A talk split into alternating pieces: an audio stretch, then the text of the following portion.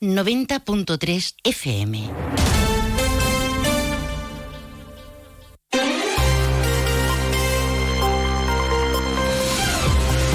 Más de uno Jerez.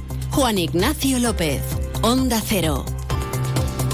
Hola, muy buenas tardes. Faltan 10 días para que se encienda el alumbrado. Será más de un millón de puntos de luz los que hagan de Jerez una ciudad navideña. Hoy vamos a conocer más detalles porque hace escasos minutos se ha presentado la programación que oferta Jerez para Navidad, para Nochevieja y para los Reyes Magos. Una de las novedades es algo muy demandado, la instalación de urinarios públicos en los espacios abiertos donde eh, se realicen o donde se celebren las tradicionales zambombas de Jerez. Enseguida vamos a entrar en materia en este lunes 13 de noviembre. A esta hora, cielo despejado, hay sol, el termómetro marca 19 grados. Vamos con otros asuntos de interés de esta jornada, se lo contamos en titulares.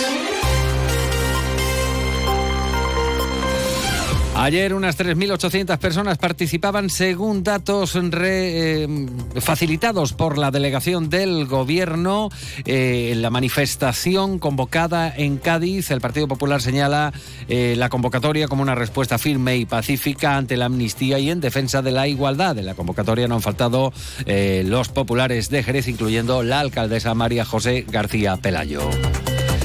El ayuntamiento anuncia el refuerzo en la señalización de 50 pasos de peatones no, semaforizados. Se están colocando en puntos eh, estratégicos como en la portada principal del González Fontori, en la avenida Alcalde Álvaro Domecq o en avenidas como eh, la de la Granja, avenida de Arcos o avenida de Andalucía.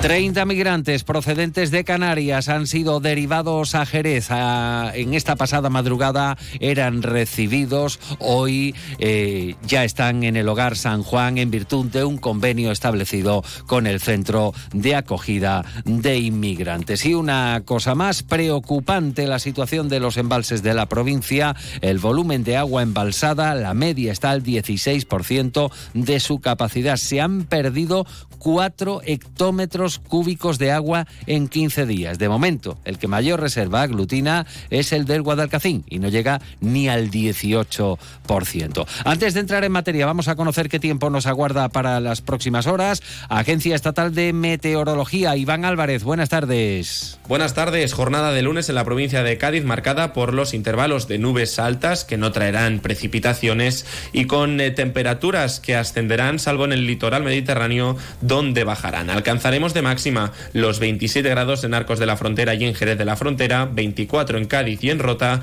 y 21 en Algeciras. Para mañana seguiremos con un tiempo similar, con cielos poco nubosos y con brumas y nieblas matinales en el litoral mediterráneo. Temperaturas sin cambio, salvo las máximas que suben en el puntos del litoral, alcanzaremos los 28 grados en Arcos de la Frontera y en Jerez de la Frontera, 25 de máxima en Cádiz y en Rota y 24 en Algeciras. Es una información de la Agencia Estatal de Meteorología. Una de la tarde y 38 minutos. Sí, estamos a 13 de noviembre, pero vamos con lo que nos viene y que supone tanto una fuente de gasto como de empleo y dinamización de la economía, ya no solo en el plano nacional, también a nivel local. A 10 días del encendido del más del millón de puntos de luz en el alumbrado navideño, hoy conocemos más detalles de la programación que oferta Jerez para las fiestas de Navidad. Una de las novedades es la instalación de cabinas portátiles, aseos o urinarios eh, que eh, se instalarán en lugares susceptibles de aglutinar a gran cantidad de personas que asistan a las zambombas que se celebren en espacios abiertos. Tiene más detalles José García. La alcaldesa de Jerez, María José García Pelayo, quiere que se transmita la imagen de Jerez en Navidad elegante, limpia y con personalidad propia. También decirles que habrá un servicio extraordinario de limpieza, especialmente en los días de mayor afluencia de personas y también de un servicio extraordinario de recogida de eh, residuos. Eh, quiero agradecer o queremos agradecer la colaboración de Coembes y de Covidrio porque gracias a estas dos empresas vamos a eh, no solamente recoger los vidrios, sino que también pues se va a facilitar el reciclaje. De cara a la celebración de las zambombas, se van a instalar en la ciudad un total de 42 módulos de servicios públicos en puntos estratégicos de la ciudad. El tráfico será restringido en el centro en días claves para evitar que se produzcan embotellamientos, poniéndose en marcha lanzaderas de autobuses serigrafiados con motivos navideños al precio de un euro para facilitar el desplazamiento de los ciudadanos, tal como ha anunciado la alcaldesa de Jerez dentro de un plan especial de movilidad. En relación con el plan de movilidad, anunciarles que habrá un plan de movilidad, que este plan de movilidad será extraordinario para la Navidad, que estará operativo los viernes, sábados eh, de diciembre y por supuesto también el puente de la Inmaculada. Y el objetivo de este plan es que el centro no se colapse con los coches. Se pondrá en marcha una aplicación mediante Telegram donde se informará de todas las actividades que Jerez ofrece en Navidad. Gracias, José. Y es que cada vez está más cerca. Entre tanto, nos encontramos estampas eh, de contraste. Una treintena de migrantes han llegado a Jerez, derivados por el gobierno de España, procedentes de Canarias. El lugar para acoger a estas personas es el Hogar San Juan, situado en la calle Domecq, en la zona de Mundo Nuevo. Esta mañana el hermano Juan Carlos, director del hogar, ha explicado que gracias al trabajo conjunto con el Centro de Acogida de Inmigrantes pueden atender a estas personas al disponer CEAIN de la cobertura técnica necesaria para ello. Pese a la traqueotomía a la que se ha tenido que someter recientemente, las palabras del religioso resultan sobrecogedoras, relatando cómo llegaron estos 30 migrantes, estas 30 personas, a Jerez hace unas horas. Visto cómo venían ellos ayer de madrugada cuando llegaron aquí por esa calle. Era un pelotón de sufrimiento con las capuchas encerrados, reducidos, sin saber muy bien qué iba a ser de ellos o qué es lo que se iban a encontrar.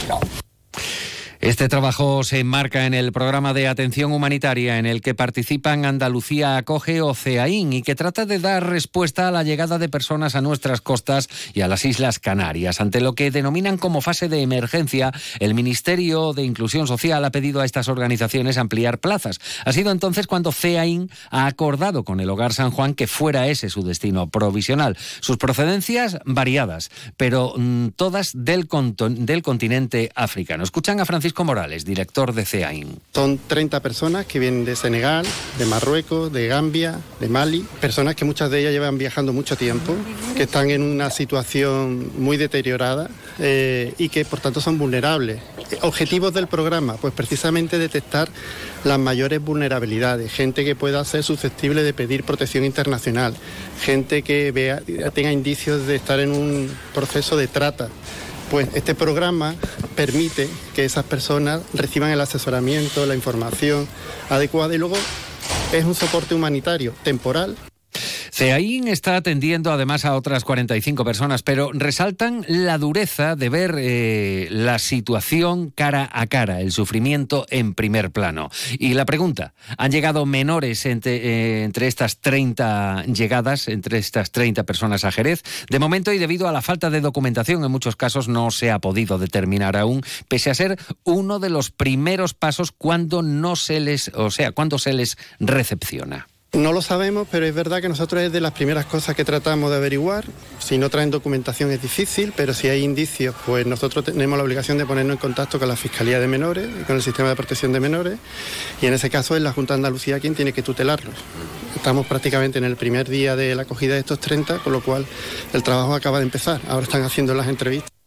Por su parte, la alcaldesa María José García Pelayo ha afirmado el carácter de acogida de Jerez, además de reconocer la labor desarrollada por Hogar San Juan. Pelayo avanza que este jueves 16 va a protagonizar una reunión con el Ministerio de Inclusión Social a fin de abordar el notorio incremento de migrantes llegados a las costas españolas.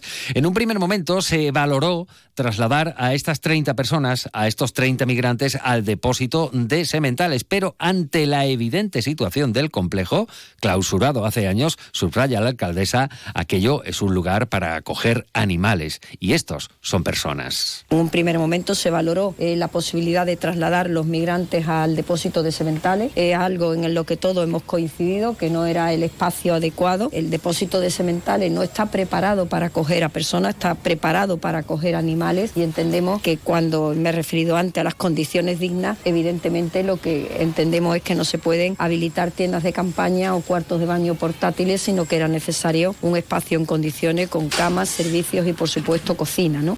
Desde 2020 se están produciendo llegadas masivas de migrantes, algo que se viene acrecentando y acentuando en los últimos meses. Muchas de estas personas proceden de Senegal, donde habrá elecciones en el mes de febrero, lo que, a juicio de Pelayo, está propiciando la salida de senegaleses de su país por posibles conflictos políticos. Ya el Ministerio ha informado que el reparto eh, por localidades se hace en función del número de habitantes, por lo que a Jerez pueden llegar eh, aún algunos más. El Gobierno central habla de carácter rotatorio de unos 15 días en cada plaza.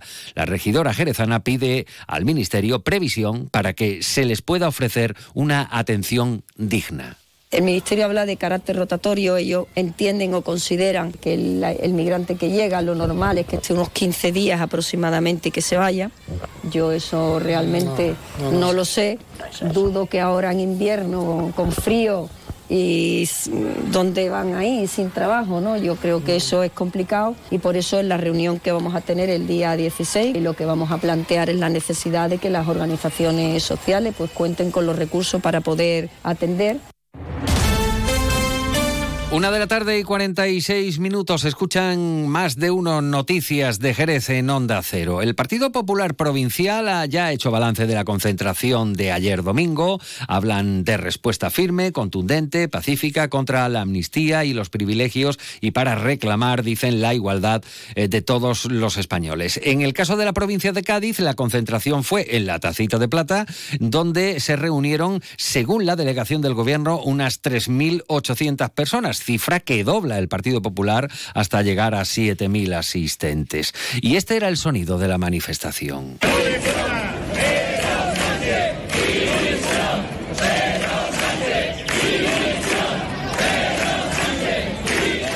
Al igual que en Cádiz, las manifestaciones se han repartido por todas las capitales de provincia, presentes en la de la nuestra, además del presidente provincial Bruno García, el consejero de presidencia Antonio Sanz o la alcaldesa de Jerez María José García Pelayo, además de todos los alcaldes y alcaldesas populares de la provincia. Este era el mensaje dentro del manifiesto que leía Bruno García. Vamos a dar la batalla contra la impunidad lo haremos en las instituciones, en los parlamentos, en los tribunales de justicia, en la Unión Europea y sí, también en las calles. Queremos la libertad, la igualdad y la y que la convivencia sigan marcando nuestro horizonte.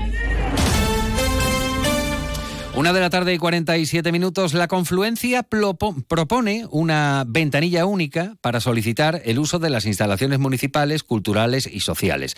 Según la coalición de izquierdas, integrada por Ganemos e Izquierda Unida, eh, la puesta en marcha de esta ventanilla única evitaría que todas las personas o colectivos que promueven estas iniciativas tengan que recorrer las distintas delegaciones municipales, dicen, para saber la disponibilidad de estos espacios y sus condiciones de uso, porque las competencias sobre los mismos está muy repartida. Raúl Ruiz Verdejo, concejal de la Confluencia. Creemos que el Ayuntamiento de Jerez debe eh, facilitar el, acceso a lo público y desde luego no tiene ningún sentido que un ciudadano o una ciudadana o cualquier colectivo para informarse acerca de la disponibilidad de algún espacio o instalación pública tenga que andar recorriéndose eh, las distintas mm, delegaciones. Creemos que es una información que bien se podría centralizar y el trámite administrativo también y esto redundaría en un beneficio agilizando la, la gestión de estas cuestiones.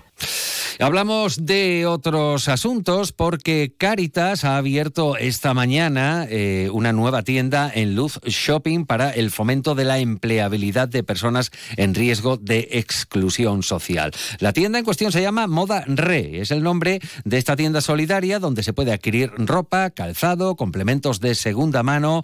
En la inauguración, como no, ha estado el gerente de Luz Shopping, Antonio Íñigo. La apertura de Caritas en Luz Shopping supone un gran hito para nosotros, ya que nos implica contar con un nuevo socio que encajaría perfectamente con la filosofía de la empresa de generar un mejor día a día para la, mayoría de las personas. A través de, la colaboración con Caritas eh, vamos a ser capaces de fomentar políticas inclusivas de, empleo a nivel local, así como potenciar también la economía circular, generando con todo ello un impacto positivo en la comunidad. Estamos en una semana en la que se cumplen 13 años desde la declaración del flamenco como patrimonio inmaterial de la humanidad por parte de la UNESCO. Hoy en el Centro de Documentación de Flamenco, aquí en Jerez, no es, les recomendamos el documental Palabra de Agujetas del jerezano Juan López Cepero. Llegamos a las 2 menos 10 de la tarde. Continúa la información en Onda Cero. Onda Cero Andalucía, sobre todo. En Onda Cero.